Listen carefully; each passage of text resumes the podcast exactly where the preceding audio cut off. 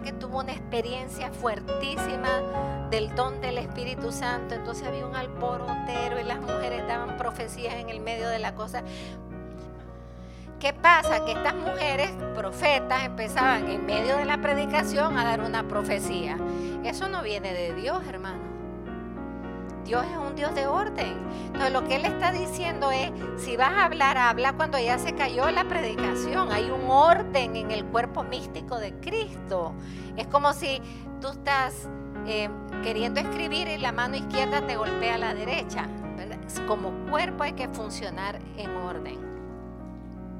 Si no, dividimos el cuerpo de Cristo. Lo dice todo el tiempo San Pablo todo carisma es para el bien común. Y si no es para el bien común, le pido a, Dios que se los quite. Porque todo carisma es para el bien común, no es para el bien personal. El criterio fundamental era la mutua edificación. Que todo lo que hagamos en la iglesia sea para la edificación del reino. Hermanos, oigan esa frase porque no tenemos ahora tiempo.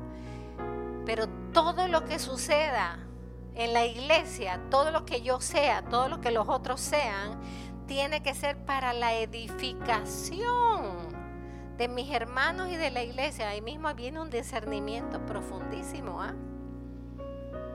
Y hay que orar mucho por nuestra iglesia. Porque la verdad que necesitamos a Pablos dentro de la iglesia. Porque cuántos dones se usan para la vanagloria. ¿Cuánto se hace no para el bien común, sino el mío? ¿Cuánto hay en la iglesia de selectividad?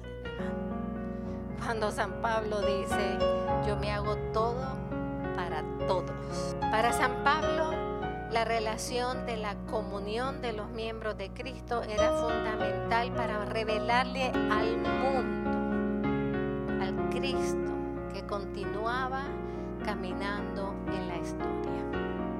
Nosotros somos Cristo que sigue caminando, sirviendo, predicando, sanando, cuidando en la historia.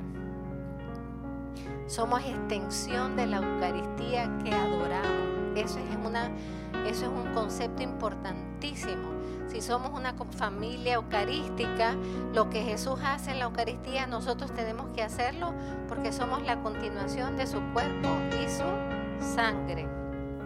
¿Estás teniendo orden en el cuerpo de Cristo?